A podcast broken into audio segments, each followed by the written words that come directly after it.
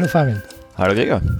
Ich habe heute mal wieder eine These mitgebracht oder eigentlich eine Frage ist es dieses Mal. Und zwar möchte ich dir die Frage stellen, beziehungsweise die Frage in den Raum stellen, was jetzt bei Non-Profit-Organisationen wichtiger ist, wenn wir von Leitungsfunktion sprechen oder eben von Führungsfunktion. Und das ist im Deutschen schon mal ganz schwierig. Deswegen muss ich mal wieder dem Englischen etwas entlehnen. Und zwar das Modell Leadership versus Management. Und mhm. ähm, ich erläutere es ganz kurz und dann bin ich gespannt, was deine Meinung dazu ist. Also Leadership, das ist alles so ja, Vision, kommen wir wieder auf den guten Begriff zurück. Also alles dieses, das können wir schaffen und da wollen wir hin und was sind neue Felder, um die wir uns kümmern müssen. Das heißt, der Henry Ford zum Beispiel, ich würde sagen, eben keine schnelleren Pferde, sondern Autos. Das ist so klassisches Leadership, zu sagen, wenn ich die Leute fragen würde, was wollt ihr, sie sagen schnellere Pferde. Und Leadership ist aber das herauszufinden, dass die Lösung dann vielleicht doch ein Auto wäre, um dieses jetzt schon über 100 Jahre alte mhm. Bild zu entlehnen. Und Management oder noch kurz zu Leadership, das ist dieses aus dem Sportsack machen, zu wissen, wo der Ball hinrollt und nicht dort, wo er gerade ist, mhm. sich hinbewegen. Genau. Und, und Management, das ist dieses das Tagesgeschäft so, so gut wie möglich eben zu, zu managen und wirklich zu sagen, wir schauen, dass die Prozesse optimiert werden, dass wir ähm, guten Einnahmen-Ausgabe-Balance haben, dass wir uns darum kümmern, dass genug ähm, jetzt im, im Non-Profit-Bereich äh, Förderungen da sind oder dass wir ähm, das einfach zu schauen, dass der Laden läuft, ja. Und das aber wirklich zu optimieren. Mhm. Und da gibt es jetzt mehrere Ansätze und dann lasse ich dich gleich zu Wort kommen. Der eine Ansatz wäre zu sagen, ähm, Organisation braucht beides, das wäre so dieses sowohl als auch. Das zweite wäre zu sagen, ähm, es gibt verschiedene Phasen der Entwicklung. Manchmal ist es besser, wenn jemand da ist, der managt und manchmal ist es besser, wenn jemand da ist, der Leadership zeigt. Und das sind so diese Fragen, die mich beschäftigen und die ich mir einfach gedacht habe, ich mal hier mitnehme, weil ich vielleicht mir vorstellen könnte, dass es im Non-Profit-Bereich wieder anders ist. Ich habe mir da schon oft Gedanken drüber gemacht, aber bin noch nie wirklich zu einem Schluss gekommen. Deswegen wäre ich jetzt auf deine Gedanken gespannt. Okay, kurz noch zum, zum Verständnis. Ja. Das heißt, äh, das, beim Leadership ist die Führungsperson, schaut quasi in die Zukunft und, und ist quasi der Visionär, der irgendwie vorgibt, vorgibt da geht's hin hm. und wir bauen jetzt Autos und züchten keine Pferde mehr. Ja, ich muss mal wieder einen Apple-Vergleich bringen. Ich weiß nicht, ob ich den im Podcast schon mal gebracht habe, aber dir gegenüber bringe ich den oft. Wenn wir an Steve Jobs denken, der war ja. der klassische Leader. Ja, der, der hat, da gibt so, so Geschichten von ihm, dass er mit dem mit der Zigarettenschachtel reinkommt zum Team, das gerade den ersten iPod entwickelt und sagt, größer als das darf es nicht sein.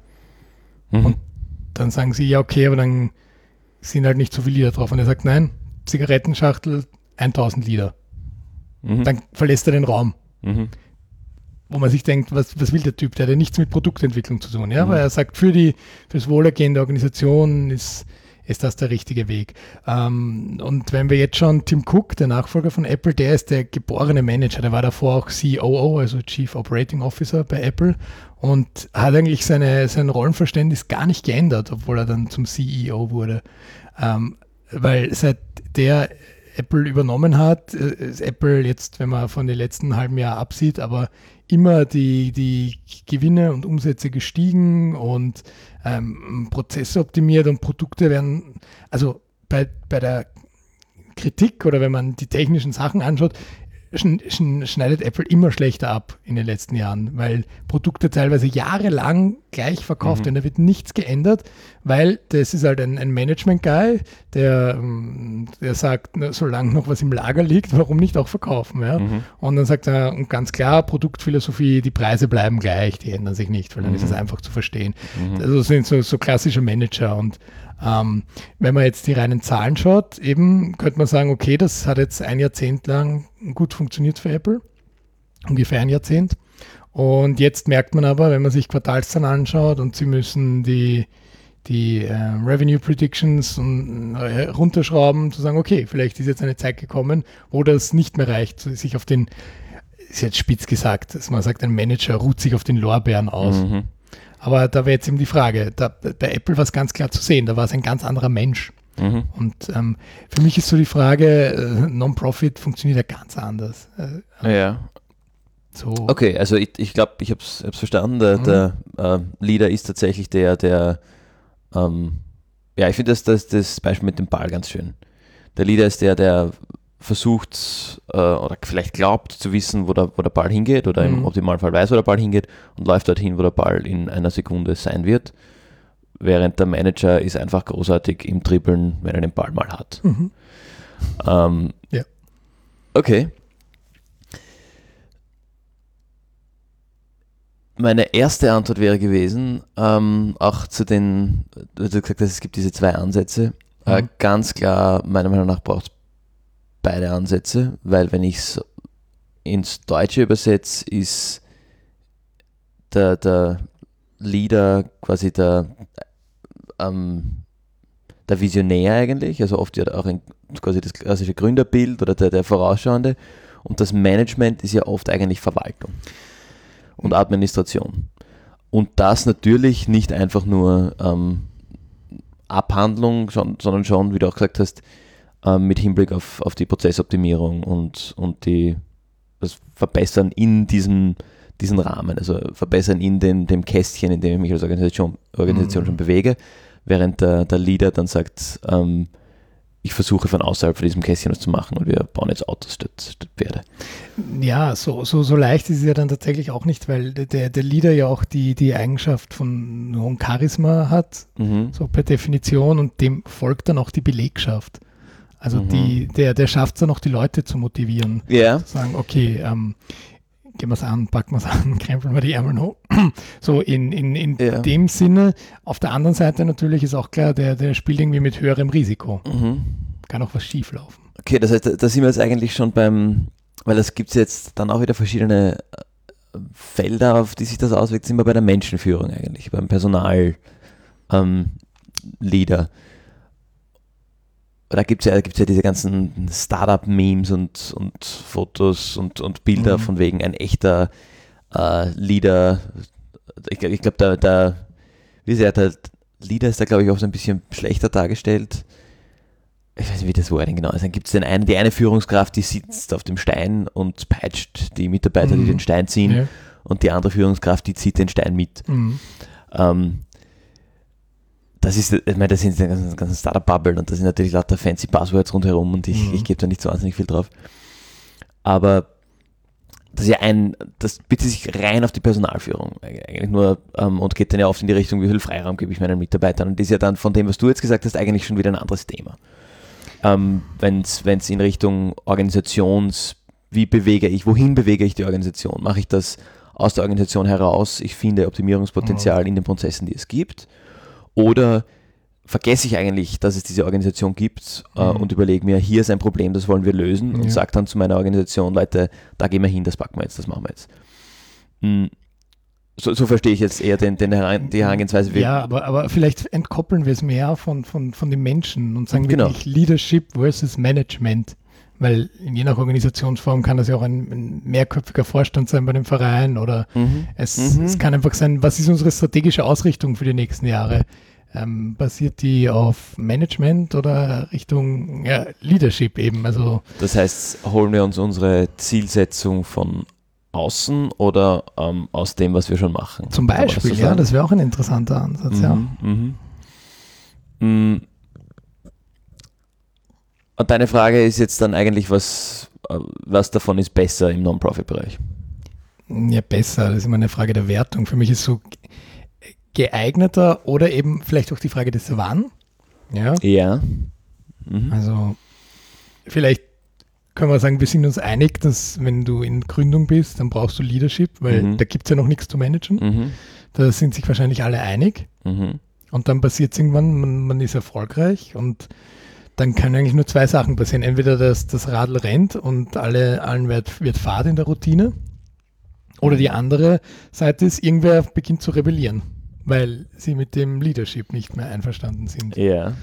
Das sind so die, also, weil ich sage jetzt mal, wenn wir ans, jetzt einfach ans, ans äh, Teammodell von, von Tuckman denken, an diese Formen, äh, an diese, diese ähm, Schritte von Forming, Storming, Performing, mhm. dann ist ja so die Frage, okay, um, um, um wirklich aufs Performing zu kommen, muss nach dem Forming irgendwas passieren, weil einfach nur, dass man sich zusammenfindet und sagt, jetzt machen wir was, das macht ja noch nicht ähm, mhm. Quality of Work. Ja, ich äh, lege das jetzt mal um auf meine Non-Profit-Erfahrung. Mhm. Mhm. Ähm, da gibt es natürlich am Anfang diese, diese Gründungsphase eigentlich, wo wie wir eh schon ein paar Mal gesprochen haben, sind ein paar Enthusiasten, die sehen irgendein Problem oder sehen irgendwas, was man machen möchte äh, und fangen an zu werken.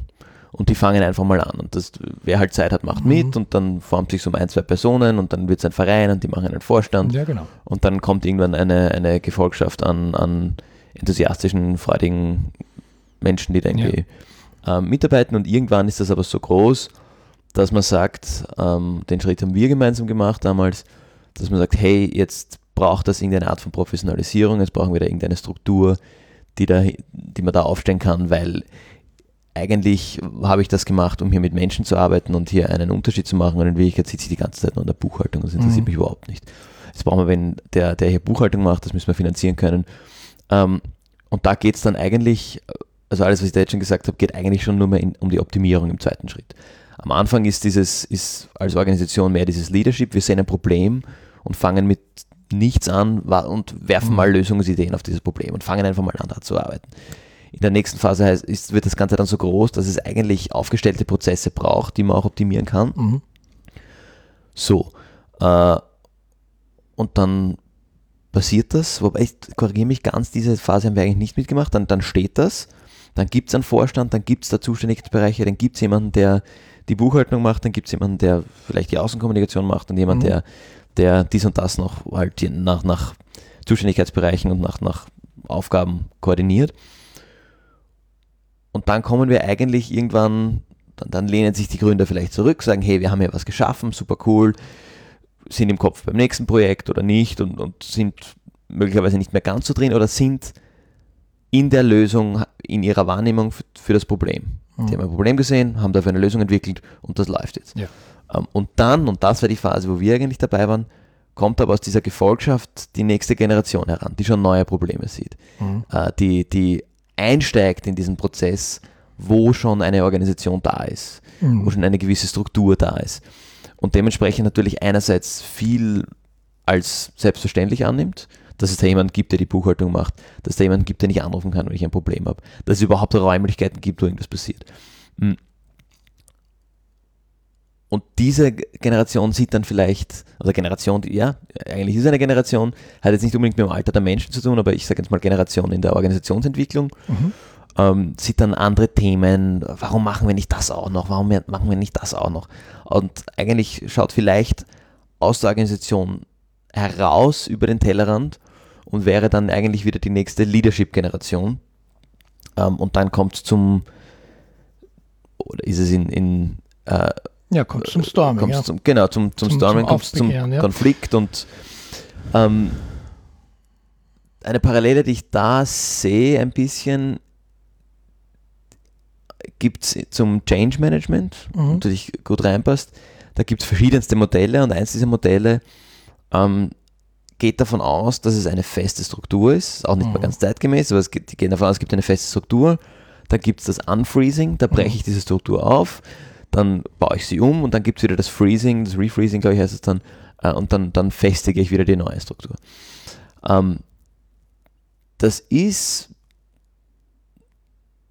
ob das optimal ist oder nicht, oder so sein soll oder nicht, sei jetzt mal dahingestellt, aber das ist wahrscheinlich nicht selten der Fall. Gerade Non-Profit-Organisationen, wo es viel vom persönlichen Engagement abhängt, ähm, wo es keine monetären Interessen gibt in mhm. Wirklichkeit von den Leuten, die drinnen sind.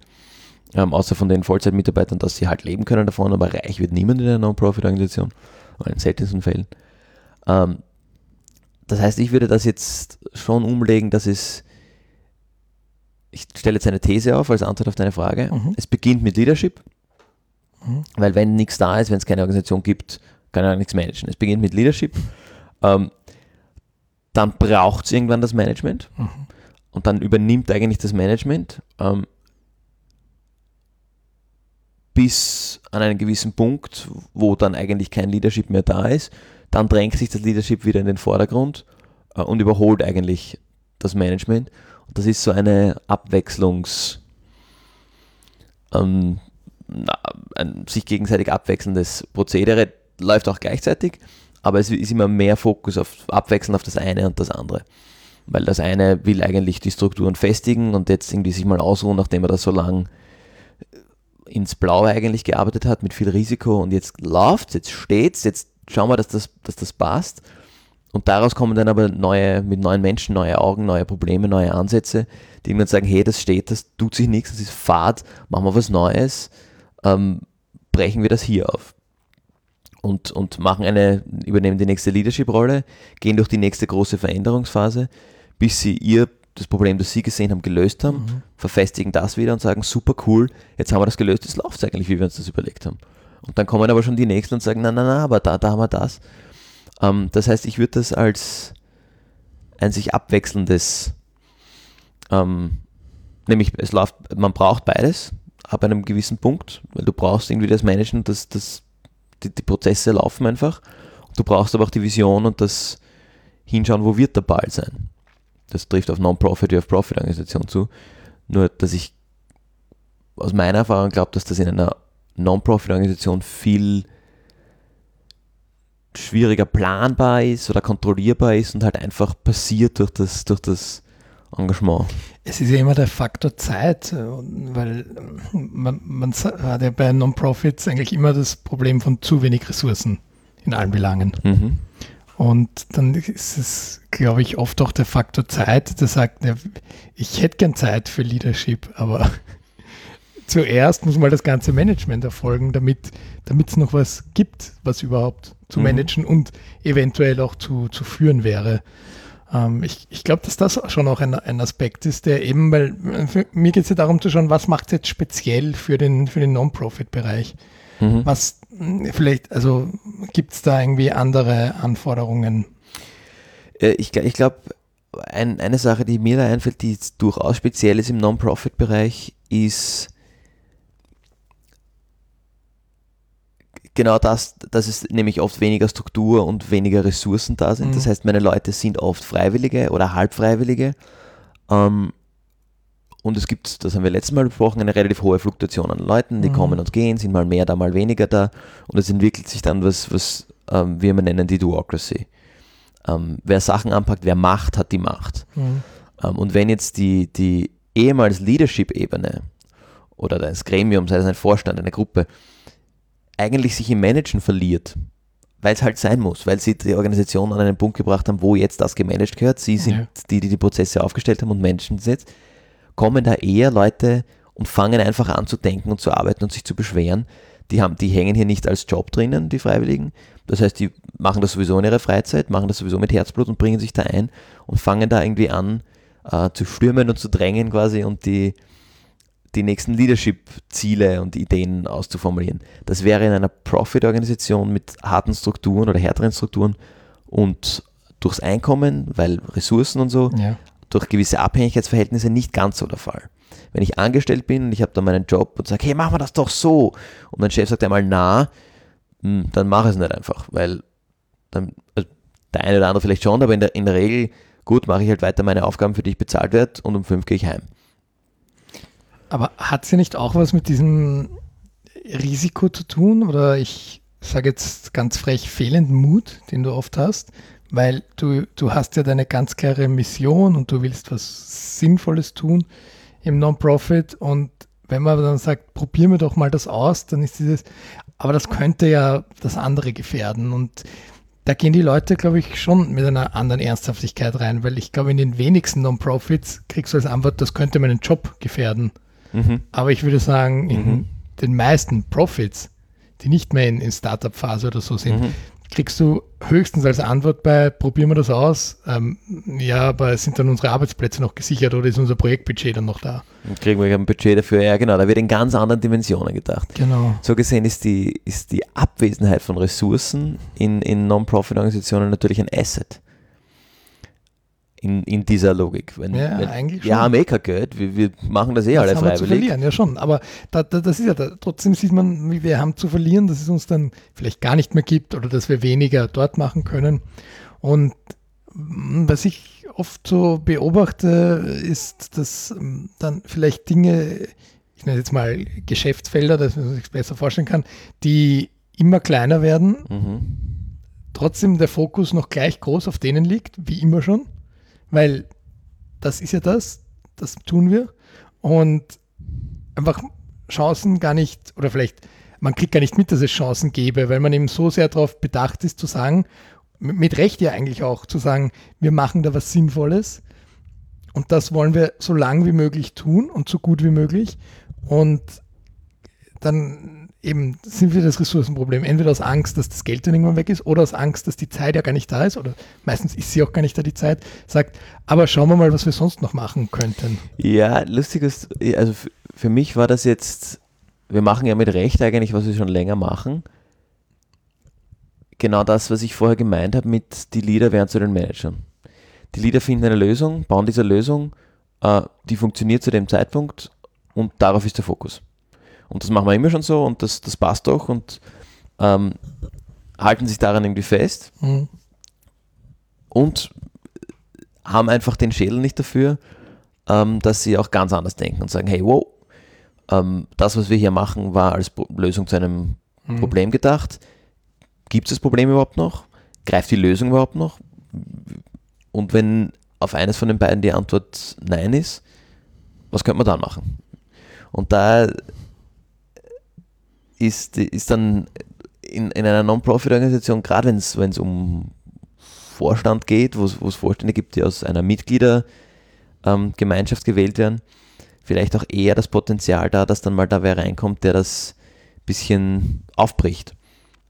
Wenn man, es kommt auch wieder auf die Strukturen, aber der sagt, hey, machen wir das doch anders und ähm, ganz, ganz anderen Winkel reinbringt und gar nicht mehr sich erinnern kann, weil er nicht dabei war oder er sie nicht dabei war zu dem Zeitpunkt, wo diese Zielsetzungen, dieses Verständnis sich entwickelt hat, mit das machen wir so und das macht ja auch Sinn und deshalb durch dieses Nichtwissen ganz andere Dinge sieht. Der, der oder die sieht vielleicht nur, hey, was wir machen, funktioniert nicht. Es wird immer kleiner, es wird immer weniger ähm, dieses Geschäftsfeld, das eigentlich unsere Haupttätigkeit war, verschwindet. Äh, wir haben hier aber diese und jene Assets und, und das, das Wissen in der Organisation, das kann man doch hier gut anwenden. Mhm. Aber das ist ja oft die größte Angst, zu sagen, wenn da jetzt jemand von außen kommt. Huiuiui, dann mhm. können wir nicht mehr das machen, Natürlich, was wir ja. bisher so gemacht ja. haben. Und das findest du natürlich in der, in der Profit-Welt auch oft und sehr, aber da da stützt man sich dann halt oft auf Zahlen, Daten, Fakten und sagt, da muss man neu hin. Ja, ich, muss man nur an, an Yahoo denken, wie viele CEOs die verbraten haben im letzten Jahrzehnt. Also da, wie im Sport, wenn man sagt, na gut, wir, wir haben jetzt die letzten fünf Spiele nicht gewonnen, jetzt brauchen wir einen neuen Trainer.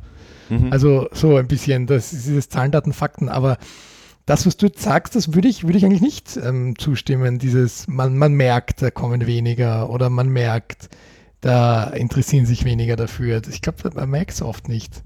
Man kann zwar schauen, auf, man schaut auch manchmal auf Zahlen natürlich, mhm. auch im Non-Profit, aber sagt dann, naja, das ist jetzt vielleicht die Gesellschaft, die sich wegentwickelt, das kommt vielleicht wieder zurück oder man, man, man, man schiebt die Schuld auch oft auf Außenfaktoren. Ja, ja. Zu, zu sagen, das, das System, ja, das System geht, macht, lässt ja gar nicht zu, dass, weiß ich nicht, wenn ich jetzt an, an, an Pflege denke, zu sagen, ja, das System lässt ja gar nicht zu, dass man, dass man da jetzt diese Einzelbetreuung macht oder, mhm, mhm, oder wenn man jetzt dann denkt, man, man, man bietet irgendwas am, am, Nachmittag an, wenn man an Sportverein denkt und der sagt, naja, jetzt gehen immer mehr in die Ganztagsschule, das ist ja nicht, das ist ja nicht unsere Schuld, dass weniger kommen. Natürlich mhm. ist es nicht unsere Schuld, mhm, genau. aber ändern kann immer nur die Organisation selbst was genau. daran dass sich mhm. was ändert. Nur abzuwarten geht ja nicht. Aber äh, was, was mein Gefühl so ist und ich schon auch oft äh, beobachten kann, ist genau das, zu sagen, es, es, es wird schon besser, wir, wir schauen jetzt mal nicht auf die Umwelt, mhm. weil eben man so sehr auf dem überzeugt davon ist, was man tut im Non-Profit-Bereich. Ja. Und man weiß ja. und man ist sich absolut sicher, dass das, was man tut, ist das, was man jetzt in diesem Moment, in dieser Situation, wo die Organisation tätig ist, das Beste ist, was man tun kann, mhm. in Anbetracht der Ressourcen, die zur Verfügung hat und so weiter. Und that's it. Mhm. Und deswegen könnte eine Antwort auch sein, das Management passt perfekt zu Non-Profit, weil genau das wollen alle Kundinnen und Kunden, nämlich sowohl die, die Mitarbeiterinnen und Mitarbeiter als auch die, die dann am, am, am Produkt oder am Service teilnehmen. Weil die freuen sich auch, wenn, wenn man weiß, vor, vor zwölf Jahren, als die Tante Mitzi das hatte, haben wir uns an die gewandt, jetzt wenden wir uns wieder an die. Mhm. Ja, so gesehen würde ich sagen, es ist ein Luxus, wenn, sie, wenn eine Non-Profit-Organisation ähm, sich auf Management stützen kann. Aber die, also ein, ein großer Unterschied im Vergleich zu einem Profit, ähm, also einer Profit-Organisation ist, dass wenn ich in einem Verein, in einem Verein die Kontrolle übernehmen möchte, ja. ähm, dann geht das primär davon aus, was ich jetzt mache. Der, der klassische Verein lässt mich da mal rein als Ehrenamtlicher, dass ich irgendwie mich beteilige und mitmache, vielleicht als Mitglied und ich zahle den Mitgliedsbeitrag äh, und ich bin da, das haben wir auch letztes Mal gehabt, ich bin da, ich zeige Präsenz, ich, ich übernehme Aufgaben äh, und werde wahrgenommen und früher oder später komme ich dadurch potenziell tatsächlich in die, in die Position, dass ich mich in ein Vorstandsamt wählen lassen kann. Genau, kann ich am Anfang genau schauen, was, was sagen die Statuten. Genau, genau, das kann ich, das, das, das kann ich bei einem Unternehmen nicht machen. Richtig. Da muss das Unternehmen dezidiert mit Vertrag die Entscheidung treffen, mich anzustellen. Und dann gibt es Beförderungen, nächste Verträge, bis ich mal irgendwo anders hinkomme.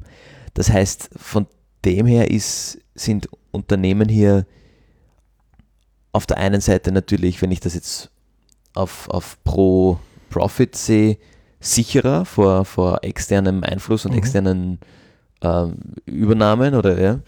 Auf der anderen Seite, wenn man jetzt von kleinen Familienunternehmen zum Beispiel ausgeht und es gibt ein sinkendes, ein, ein schrumpfendes Geschäftsfeld, natürlich, ähm, ich habe das aufgebaut, ich habe da meine, mein Herzblut reingesteckt und natürlich suche ich jetzt die Schuld, dass niemand mehr meine, ähm, ich weiß es nicht, sag mal, meine handbemalten Tassen, die mein Familienunternehmen mhm. seit 25 Jahren herstellt, dass niemand mehr kauft.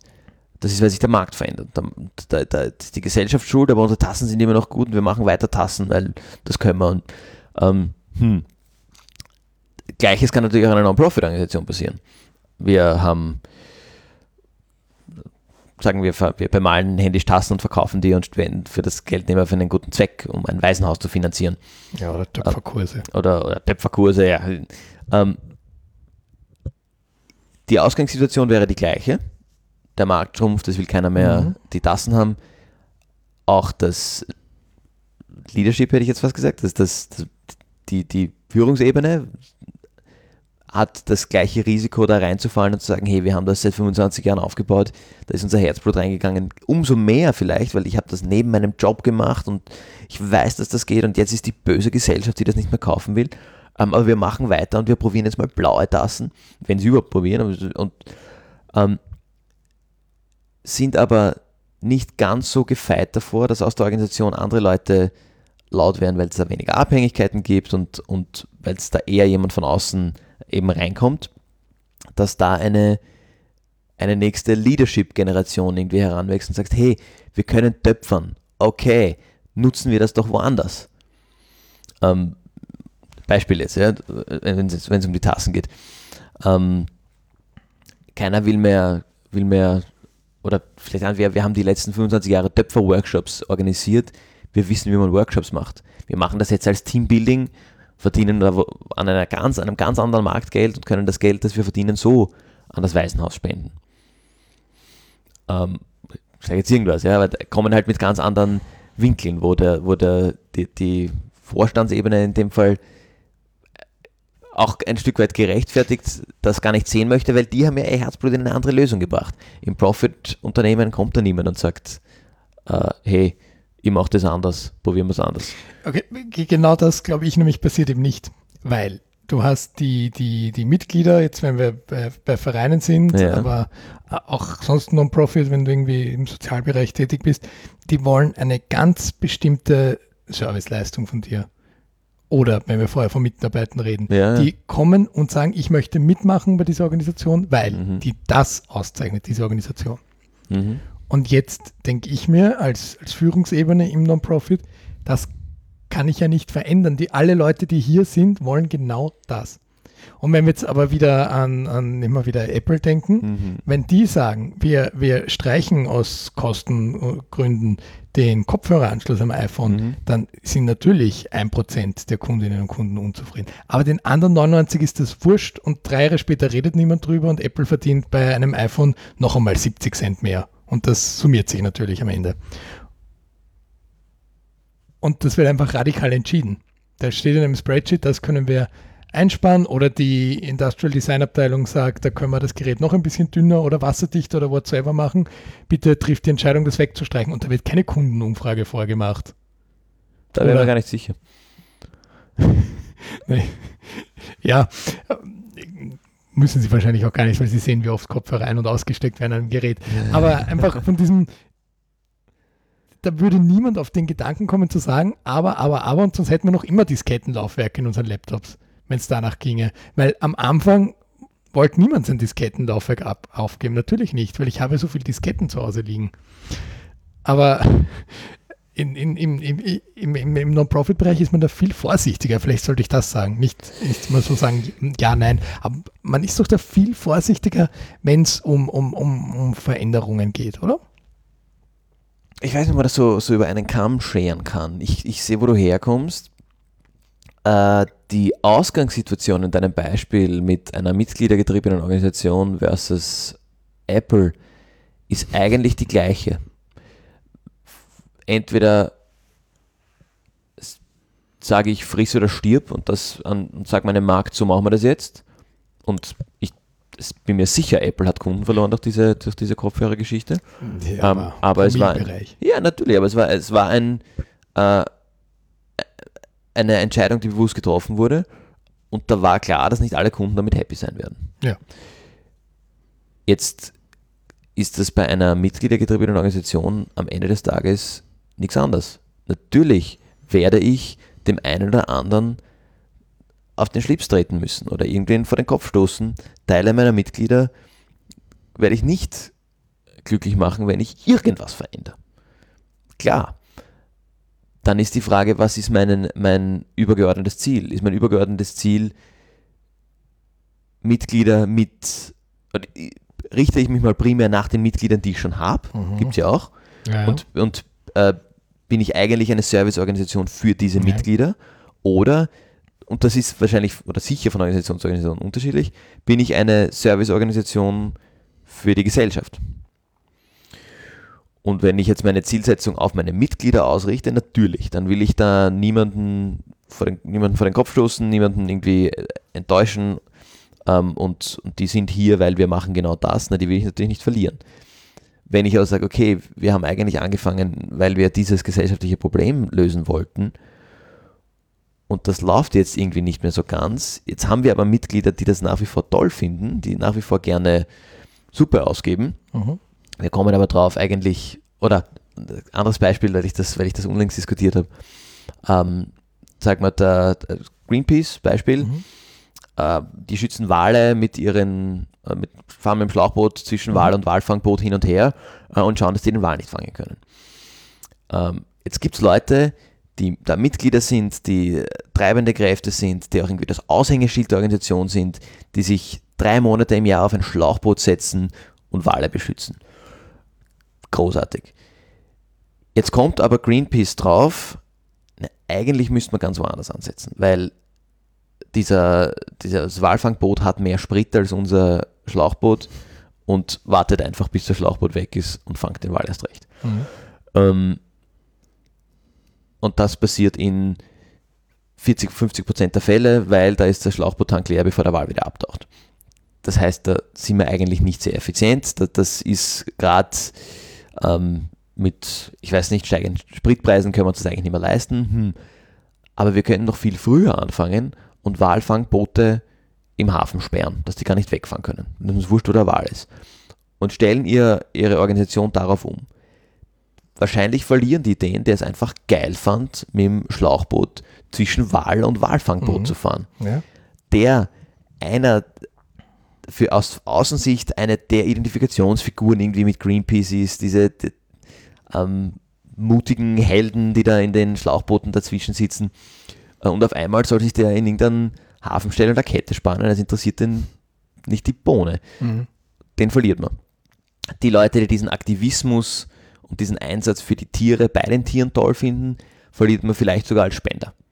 Es gibt sicher den einen oder anderen, ähm, der oder die dann sagt, naja, aber da spende nichts mehr, weil jetzt sind sie faul und fahren nicht mehr raus. Wenn dann aber die, die Walfangquote gesamt zurückgeht, ist das obergeordnete Ziel erreicht. Mhm. Äh, und jetzt ist da die Frage, hätten, hätte Greenpeace hier, und das kann man jetzt absurd stretchen, aber das sich nach den Mitgliedern gerichtet, die da nämlich die sind, die vor Ort immer die Wale schützen und gefragt, wie, wie machen wir das im Walfang? Ähm, wir würden das nämlich gerne umstellen. Hätten die gesagt, nein, nein, nein, wir fahren weiter mit dem Schlauchboot, weil das haben wir immer schon so gemacht und das gehört so und Ding und deshalb bin ich bei Greenpeace und wenn wir es nicht machen, dann gehe ich. Ähm, Wäre es ja irgendwann eigentlich eine Entertainment-Dienstleistung an diesen Typen, dass der mhm. ähm, mit dem Schlauchboot neben dem Wal fährt und keine Dienstleistung an der Umwelt und an den Walen, die, mhm. die zu retten. Das heißt, da muss man genau aufpassen, dass man da nicht die, die Perspektive verliert und bis zu welchem Grad man nicht durchaus in Kauf nimmt, dass man Mitglieder, auch wahrscheinlich wertvolle Mitglieder, vor den Kopf stößt. Und wenn sie gehen, gehen sie, aber dann scheidet eh jemand aus, der festhält an einem Geschäftsmodell oder an einem, an einem Aktivitätenmodell, das wohl nicht mehr funktioniert, sonst würde man es ja nicht ändern oder nicht mehr mhm. ausreichend funktioniert. Und, und wenn sie bleiben, orientieren sie sich vielleicht eh um und spannen dann Ketten, statt dass sie im Schlauchboot sitzen. Aber dann, dann sagen wir es diesmal doch früher als gewöhnlicherweise bei uns. Ähm, es kommt drauf an. Oder halt nicht, weil das wäre jetzt meine Frage. Ist es ein sowohl als auch? Das höre ich jetzt stark raus. Oder ist zumindest auch mein Schluss, wenn ich dir, wenn ich dir zuhöre oder wenn ich selbst jetzt drüber nachdenke, schon eine halbe Stunde lang. Also ist es so ein, ein sowohl als auch. Und wie, wie, wie sollte das ausschauen, das sowohl als auch? Vielleicht schauen wir uns das an, weil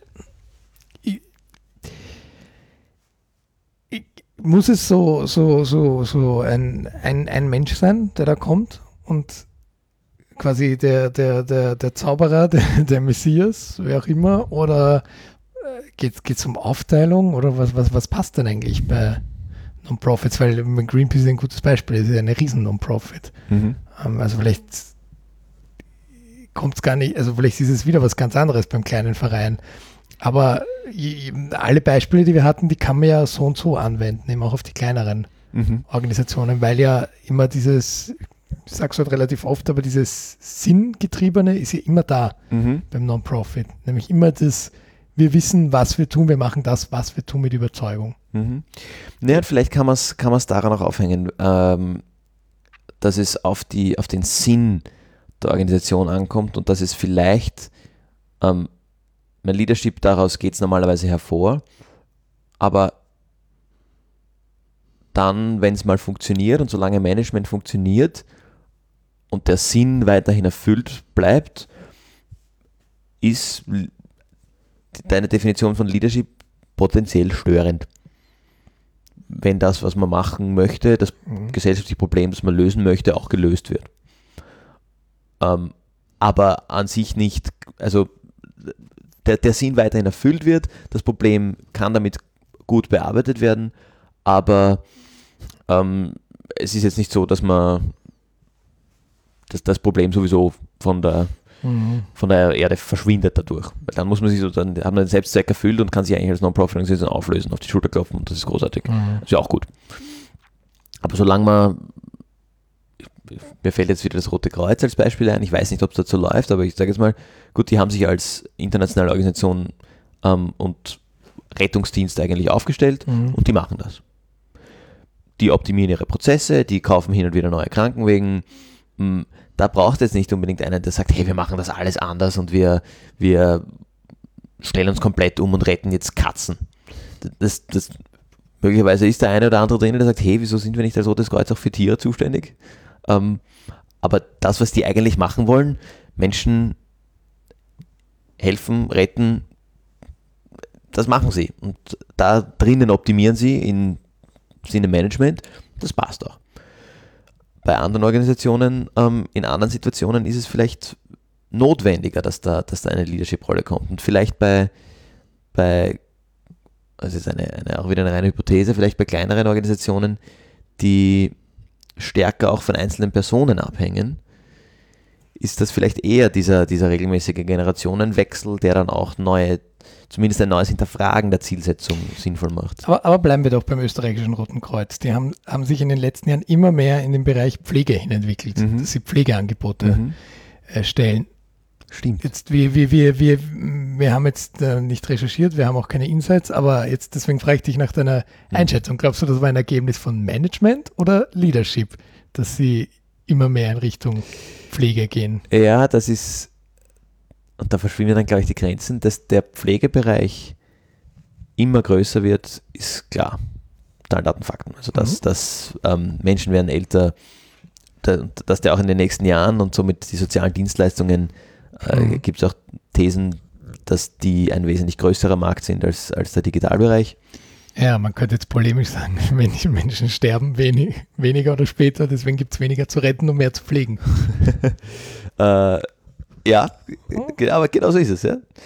Ähm, jetzt kann aber, und die, wie dieser Entscheidungsprozess gefallen ist, weiß ich nicht, kann das ja natürlich aus beidem herausgehen. Weil wenn wir optimieren wollen, mhm. dann sagen wir, naja, äh, setzen wir doch schon woanders an, setzen wir schon bei der Pflege an und es waren ja auch schon, es gibt ja auch schon die normalen Krankentransporte, wo von Pflegeheim ins Krankenhaus zu Bluttest oder sowas geführt wird mhm. und wieder Retour, das macht das Rote Kreuz auch. Ja, yeah, Transportdienst, ähm. Genau. Dass man daraus einfach aus einer Managementperspektive beginnt herauszuoptimieren. Mhm. Und sagt, naja, dann gehen wir doch viel mehr in die Pflege, setzen wir das alles an einen Ort zusammen oder ähm, mhm. verlinken wir uns besser mit Pflegeheimen ähm, und, und spielen wir da eine größere Rolle. Oder das Ganze kann aus einer Leadership-Definition herausgekommen sein, dass jemand gesagt hat, na aber hallo, was wir heute machen läuft, aber das läuft morgen nicht mehr, weil da leben die Leute länger und ähm, sterben später und brauchen nicht gerettet werden, sondern müssen mehr gepflegt werden. Schauen wir doch, dass wir, wenn der, dieser Tag kommt, schon dafür bereit sind. Das kann aus beiden Richtungen kommen. Ich, äh, wie, das, wie das dort gelaufen ist, weiß ich nicht. Ähm, ja, aber ist dann vielleicht die Antwort, eine neue Antwort, zu beantworten, die Frage stellt sich so nicht? Also Management oder Leadership, was ist wichtiger bei Non-Profits? Vielleicht gibt es die Unterscheidung ja gar nicht. Weil wie du sagst, wenn es was zu leaden gibt, dann ist es eh schon angerichtet sozusagen und dann mhm. sind die Leute, die da sind, die richtigen Leute. Mhm. Mhm. Ja, ich glaube, damit könnte ich als Antwort durchaus leben, weil auch das eine ohne das andere irgendwie auch dann früher oder später gar nicht leben kann. Weil der Leader kann leaden, was er will. Wenn ihm, hinter, wenn ihm dahinter die Manager wegbrechen, bricht die Organisation in sich zusammen. Ja, oder im, im, im Non-Profit, wenn es einfach nichts mehr gibt, was zu dieser Mission passt, wo man hinleaden kann, dann ist gerade vielleicht auch gar nicht die Zeit zu leaden, sondern zu managen. Aber ich, ich, will, ich will damit noch, noch nicht aufhören. Noch nämlich eine Sache, die mich jetzt ganz beschäftigt hat, wenn wir an Sommer 2015 denken und dann auch so ein bisschen 16, 17. Ja als, als äh, viele Menschen aus, aus Afghanistan und Syrien auf mhm. der Flucht nach mhm. vor allem Österreich, Deutschland, Schweden kamen. Da sind ja ganz viele Organisationen, haben sich gegründet, nicht einmal Organisationen, Initiativen. Mhm. Das war dann, ich war dann im, im, im Winter 2015 auch bei einigen Veranstaltungen zum Thema mhm. Freiwilligenmanagement und so weiter, wo, wo die dann gesagt haben, ja jetzt, jetzt ähm, wo, wo eben weniger Leute kommen wegen, wegen Winter, äh, jetzt können wir uns überhaupt erst gründen und so weiter und jetzt ähm, mhm. ist Management und wir schauen, was wir machen mhm. und dann mhm. waren aber im Jahr drauf schon viel weniger Leute mhm. und jetzt wenn wir in, in Sommer 2018 und schon 17 schauen, mhm. waren die Zahlen ja gar nicht mehr zu vergleichen. Mhm. Äh, insofern will ich jetzt aber in diesen speziellen Sommer 2015 mit dir noch ein bisschen zurückkommen, weil da war es ja dann oft so, dass also wollten ja, äh, wollte ja fast jeder Mensch, oder sagen wir jeder zweite Mensch. Jeder zweite Mensch wollte helfen, oder? Mhm. Das haben wir ja alle mitgekriegt in unserem, mhm. In unserem Umfeld und dann, dann je, jede Person, wie sie will, aber ich, ich denke jetzt dran, Leute wollten irgendwelche Sachen spenden, das waren die absurdesten Geschichten, dass Leute Eislaufschuhe gespendet haben Im, im, im Sommer. Wirklich? Ja, ja, und das, das, das lag dann halt alles, äh, also wir, äh, nur zur, zur äh, geografischen Einordnung, wir sind in der Nähe von äh, Dreskirchen, wo das größte Erstaufnahmezentrum Österreichs ist. Ähm, hieß damals noch so. Ähm, und äh, da, wenn man da vorbeifuhr oder vorbeiging, ähm, dann, dann lagen da einfach lag immer mehr, mehr Zeug drauf, bis dann endlich sich, ich glaube, es war dann Amnesty International, gefunden hat und die haben sich auch untereinander dann koordiniert, die Non-Profits, die dann, die das sortiert haben und eine Annahmestelle gemacht haben. Die hatten aber nichts mit der, also die, die, die wurden dann tatsächlich später, ich glaube nach ein paar Tagen auch geduldet. Es war dann mit Ärzte ohne Grenzen auch mhm. so. Mhm. Aber wie lange das alles gedauert hat, bis die, die, die hatten schon das Leadership. Wir, wir kommen jetzt, wir, wir müssen dahin. Mhm. Und dann hat es aber ewig gedauert, bis die Behörde gesagt hat, ja, da dürft ihr das Zelt aufstellen und mhm. da. Mhm. Und bis dahin hatten die Menschen eigentlich schon wieder die Lust verloren zu helfen. Weil ich, ich kenne einige Geschichten von Menschen, die zum Beispiel an die österreichisch-ungarische Grenze gefahren sind und gefragt haben, was kann ich tun? Und gesagt haben, ja, weiß ich nicht, weil auch niemand da war, der jetzt mhm. Leadership mhm. bewiesen hat oder niemand da war, der Management, weil einfach noch gar keine Struktur da war. Mhm. Um, ähm, für mich ist das schon ein ganz interessantes Beispiel, weil das ist ja so, dieses Jahr 2015 war eigentlich das Jahr für den Gemeinwohlsektor, wo auch viel entstanden ist draus, mhm. wo jetzt noch an ganz anderen Bereichen, gerade in, in, in Österreich, noch davon äh, Initiativen entstanden sind, aber eben, um auch zu zeigen, Zivilgesellschaft ist da, will was tun, aber was passiert dann? Ja, ein anderes Beispiel ähm, aus dem Jahr 2015, das auch von der Leadership Management Perspektive sicher sehr spannend ist, mhm. ist ein ganz bekannter Train of Hope. Mhm der ähm, sich eigentlich komplett selbst wie ein Organismus geformt hat und gewachsen ist. Also da gab es schon ein paar Leute irgendwie zentral, aber es war lange mhm. nicht so, dass hier eine vorgefertigte Struktur war mit Dienstplänen äh, und da irgendwie vorgegeben war, dann ist dort jemand, der mit diesem mhm. Bereich helfen kann. Ja. Da waren einfach immer Leute da und man war irgendwie, es war immer dort, wo wer gebraucht wurde, war wer da. Mhm. Ähm, da gibt es auch Untersuchungen dazu, die das, die das ähm, mhm. ganz interessant beforscht haben. Und da ist natürlich die Frage, gut, das Leadership wäre vielleicht, dass sich jemand hinstellt und sagt, hey, ich mache da was und beginnt, auf Facebook ist das ja, glaube ich, gelaufen. Genau und beginnt auszuschreiben, hey, wir brauchen jetzt genau. Helfer. Genau, und anscheinend war da die Überzeugung da, dass die, weil die Leute sind ja dann gekommen. Genau, die, die sind ja en masse gekommen. Ja. Also das war ja gerade das nicht, dass nicht Leute wegschicken mussten, die, mhm. die da helfen wollten. Ähm, und das hat einfach funktioniert wie eine voll eingespielte Organisation. Ohne dass hier wirklich ja. ein Management da war. Ja. Das heißt, da könnte man jetzt das so auslegen, dass man sagt, der Management braucht gar nicht, das läuft eh, wenn es laufen muss, gerade im Non-Profit- und Gemeinwohlbereich und dort, wo, wo es nicht läuft ohne Management, da ist es mhm. vielleicht auch nicht gebraucht. Weiß ich nicht, ob das die Antwort ist. Aber das ist jedenfalls ein, ein finde ich, ein spannender, ähm, ein, ein ganz spannendes Beispiel für, wo durch ein gesellschaftliches Problem und durch den die Zündung vom, vom Leadership mhm. tatsächlich eine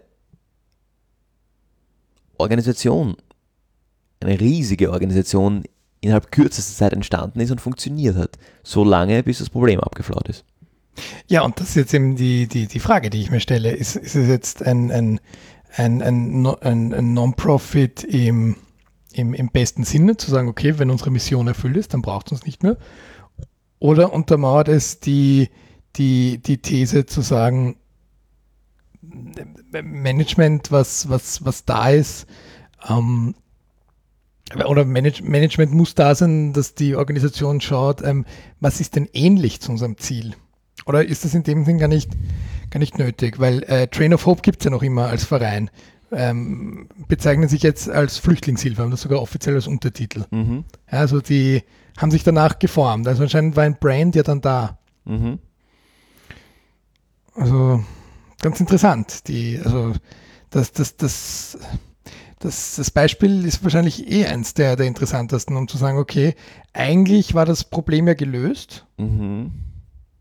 aber trotzdem hat sich dann daraus ein, ein, ein Management gebildet. Ja, wobei. Sind wir vielleicht wieder bei diesen, bei diesen äh, Wellenbewegungen zu sagen, okay, Leadership ist klar am Anfang. Mhm. Und dann braucht es ein Management, damit es eben nicht verschwindet. Mhm. Weil, warum reden wir jetzt über Train of Hope? Weil die gibt es halt noch.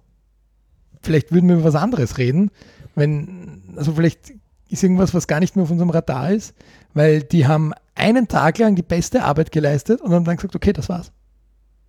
Mhm. Und die interessante Frage wäre da jetzt, sind die dann alle, die geholfen haben, zu, zu Train of Hope gewechselt oder?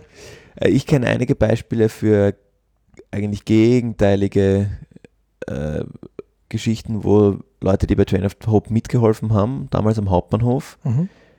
Danach selber eigene Organisationen gegründet Ja. haben oder sich in Organisationen Mhm. eingebracht haben, für den nächsten Schritt, für die Integration. Das heißt, zum, im ersten Schritt ging es um die Aufnahme und die Erstversorgung.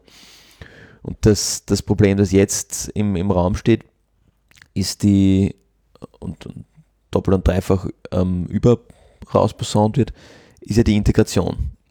Mhm. Und die schon vor der, vor der gesellschaftlichen oder unabhängig von der gesellschaftlichen Organisation geht es ja rein um die bürokratische ähm, Integration.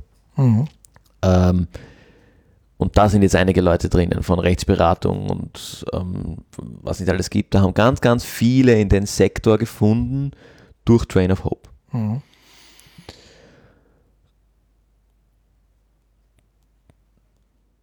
Das, ja, da- da, da ist dann es ist schwierig, da eine, eine, eine Regel daraus abzuleiten. Ich weiß nicht, ob das, ob das sein muss, ob man da wirklich eine, eine Antwort finden muss. Ja, offensichtlich nicht. Also das war vielleicht auch wieder, kommt drauf an. Das weil- kommt drauf an. Ja. Vielleicht zusammenfassend, ähm, machen wir es so, ich, ich Mhm. mache ein zusammenfassendes Statement zum Management in Ja. Non-Profit-Organisationen und du machst dann das Leadership. Perfekt. ähm, ich würde sagen, Management ist, erfüllt einen wichtigen Posten, wenn es gebraucht ist, kann aber mit der Gefahr kommen, dass es eigentlich nur mehr zur Selbsterhaltung dient, wenn man aus den Augen verliert, wenn man das, das eigentlich gesellschaftliche Problem aus den Augen verliert. Mhm. Und dann würde ich sagen, Leadership ist dann wichtig bei Non-Profits, wenn große Veränderungen anstehen und die angenommen werden, die Chancen angenommen werden. Und dann zu schauen, was passiert in der nächsten Zeit. Da ist, glaube ich, Leadership ganz wichtig. Und das ist natürlich im, in der Gründungsphase, da sind wir uns eh einig, das ist ja die erste einer solchen Phase. Weil aus nichts entsteht etwas, das ist schon die erste Veränderung. Wir- beginnen nicht mit Management, das ist richtig. Ja. ne? Genau. Du hast schon Gut. dein, dein, deine Empfehlung in der Hand. Ich habe schon meine Dann Empfehlung würde in ich der sagen, Hand. fangst genau. du heute an. Ich habe heute ein Magazin mitgebracht ähm, mit dem Namen Social Attitude Mhm. ähm, und, und der Untertitel ist Herzschlag deiner Stadt und da geht es viel um Social Entrepreneurship und soziale Dienstleister äh, in Wien. Mhm. Ist online erhältlich auf socialattitude.at Mhm. und interviewt viele Sozialunternehmer Mhm. und, und ähm, genau. In der, in der ersten Ausgabe war, glaube ich, die Hanna Lux von der Vollpension. Mhm. Ähm, genau.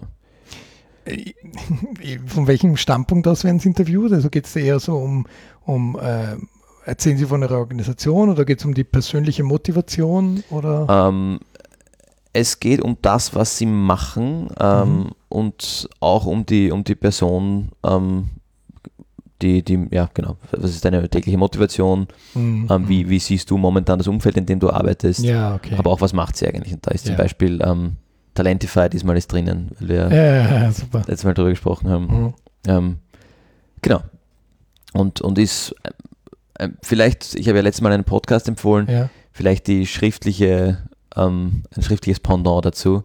Mhm. Ähm, und ob der nicht sogar, lass mich mal schauen, ob der nicht sogar, ja genau, ist sogar drinnen empfohlen, dieser Ah, Podcast. ja, perfekt. Gut. Wir, Ähm. wir reden jetzt in den schönsten Tönen von Ihnen, damit wir dann auch drin empfohlen werden. Das ist wahrscheinlich, genau. ähm, Ja, Also ist- liebe ist- Grüße ans Redaktionsteam. sehr empfehlenswert, ähm, da mal, da mal reinzublättern, auch um ein bisschen einen Einblick zu kriegen, was es alles gibt und von dem, wo man schon weiß, was es gibt, ein bisschen hinter die Kulissen zu schauen. Mhm. Ja, sehr schön. Werde ich mir dann auch anschauen. Ja, dann empfehle ich heute wieder einen Podcast. Das machen wir anscheinend jetzt immer abwechselnd. Und zwar ist das eine, eine Reihe innerhalb eines Podcasts, und zwar innerhalb vom Soziopod. Das ist ja so der Klassiker in, im Soziologie, Philosophie und Bildungswissenschafts-Podcast-Bereich. Gibt es seit vielen, vielen Jahren. Die haben damals sogar den Grimme Online Award gewonnen. Und die haben jetzt eine neue Serie gestartet Mitte März, also erst äh, unlängst. Ähm, die heißt Lernen, Lernen, Lernen. Da muss ich immer Modern Family denken. Closets, Closets, Closets. Ähm, und bei Lernen, Lernen, Lernen hat der eine von den beiden Hosts, der Patrick Breitenbach, immer einen Gast oder eine Gästin dabei, die äh, prinzipiell was zum Thema Lernen im Jahr 2019 erzählt oder eben zum Thema Lernen, Lernen. Mhm. Ähm, also in der ersten Ausgabe ging es ganz viel um, um, um, um auch alternative Bildungskonzepte, dann im zweiten Bereich, ja eigentlich im, im, im zweiten Ausgabe auch alternative Bildungskonzepte. Also es soll wirklich darum gehen, was kann abseits von Schule oder Schulorganisation in der klassischen Form noch gelingen und das fand ich deswegen spannend, weil der ganze Bildungsbereich ist ja ein Bereich im, im Gemeinwohlsektor, an dem wir uns noch gar nicht herangewagt haben, der immens groß ist und eigentlich auch eine, also wenn nicht sogar die größte Verantwortung hat, weil da wird er vorbereitet drauf und den fand ich total spannend. Also ich bin ja sowieso ein großer Soziopod-Fan, aber jetzt diese Reihe innerhalb dieses Podcasts, die will ich nochmal zusätzlich empfehlen. Vor allem auch wegen des schönen Titels. Lernen, lernen, lernen. Sehr schön. Werde ich mir, werde ich mir reinhören, werde ich mal reinhören bis zum nächsten Mal. genau. Ja, dann sind wir auch wieder beim Ende, oder? Haben wieder schön die Stunde gefüllt. Genau, dann würde ich sagen, schaltet ein beim nächsten Mal, wenn es wieder heißt Gemeinwohl, Gemeinwohl, Gemeinwohl. Tschüss. Wir freuen uns, vielleicht das noch, wir freuen ja. uns über Feedback ähm, über unsere Website oder per E-Mail. Genau, geplauder at gemeinwohlgeplauder.org und natürlich immer Rezensionen auf den Podcast-Portalen. Genau. Gut, aber jetzt wirklich, bis zum nächsten Mal, Fabian. Bis zum nächsten Mal, Gregor. Tschüss.